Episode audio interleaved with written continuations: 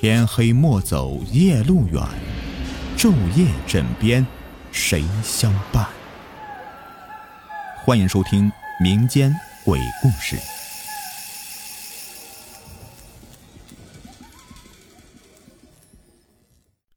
你们好，我是雨田。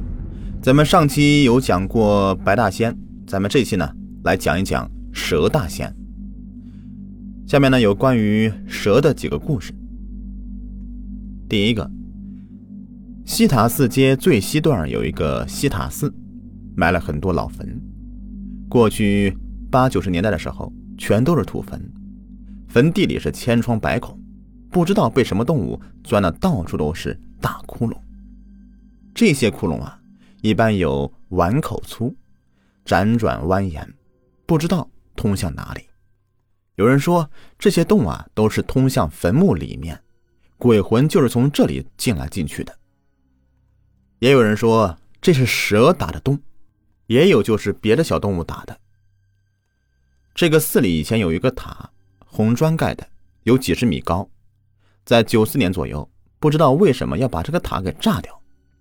炸的时候是在晚上，天刚刚黑的时候，县里派人过来，在塔基埋了炸药，提前把人赶到安全地方。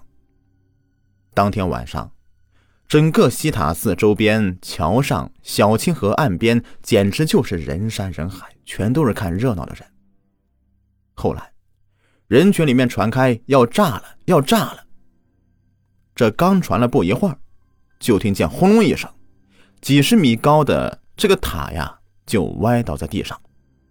我刚反应过来，就听到有人在喊：“快抢塔基下的宝贝啊！”然后人群受到鼓舞，瞬间都朝塔基涌去。我那时候年纪并不大，挤不过这些人，所以呢就没有凑热闹，看了一会儿就回家了。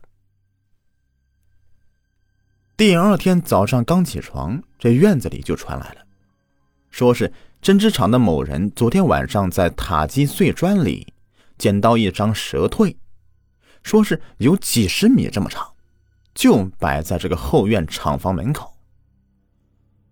我听他们这么说，就赶忙跑去。到了地方，人们早已是围得水泄不通了。我好不容易是挤到前面，就看到那个人呢，正拿着蛇皮把那蛇蜕嘴巴拉开，把自己的头放了进去。再看看那蛇身子，从厂房门口一直拖到了第三间厂房的尾部。这么看来。足足有三四十米那么长，这蛇皮很完整，人们都说这肯定是蛇仙在塔下修行留下的蛇蜕。这次塔被炸了，这大仙儿不知道哪里去了，会不会回来呢？第二件事，我在上学的时候啊，听县里人这么讲过，说是有一天下暴雨，还打闪电，西塔寺的有个地方被闪电击中了，打断一棵松树。后来，从断树的地方一个老坟边上的土洞里窜出一条大红蛇，一条大青蛇。这两条蛇从坟里钻出来以后，就离地两米多高，不挨地飞行，直接飞到了小清河里，然后呢，顺着小清河朝东游去。它们在水里扭动身体，昂着头，就像两条龙一样，游得飞快，看起来大的有三四十米长。小的呢也有十几米。有好事的人呢，就冒着大雨，沿着清河岸跟着他们跑，一边跑还一边喊路上人看。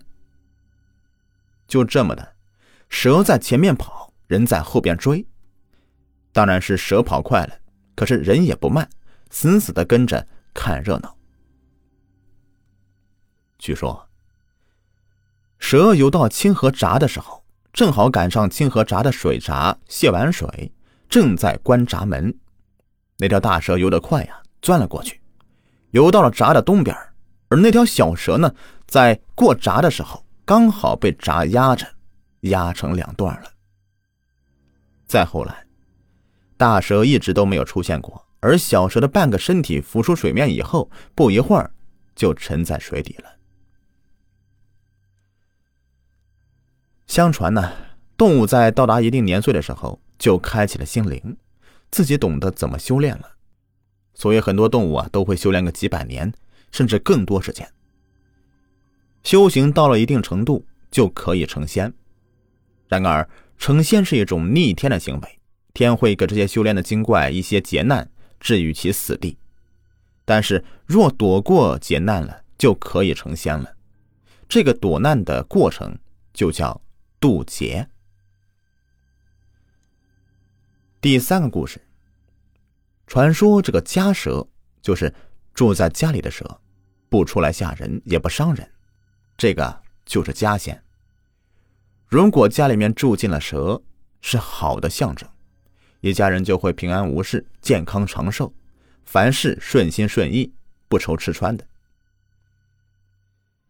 以前有一位老婆婆，有儿有女，但是没有人愿意养它，把它扔在了野外搭的小泥草房里。不要说电灯了，煤油灯都没有。小草屋的门是用树枝编的，堵在门口。屋里摆了一块土堆，上面棚个木板，这就是床了。铺的盖的自然也都是又脏又旧的东西。小屋里呀，放了一口水缸，一口面缸，一个泥锅灶，上面摆着一个烂黑铁锅。这碗只有一个，也是破了口的。这筷子也没有，用的是高粱杆。老婆婆几个不孝子女很久才送一次面过来，送来以后就放在面缸里，水需要老婆婆借别人的桶从村里面井里打。至于油啊，那自然是更没有的，盐一年才送来一斤。这个老婆婆啊，每天只吃一次饭，很多时候都是把面和成稀饭来喝。饿极了，就拿麦秆擦擦锅，和一块面饼放到锅里面做饼吃。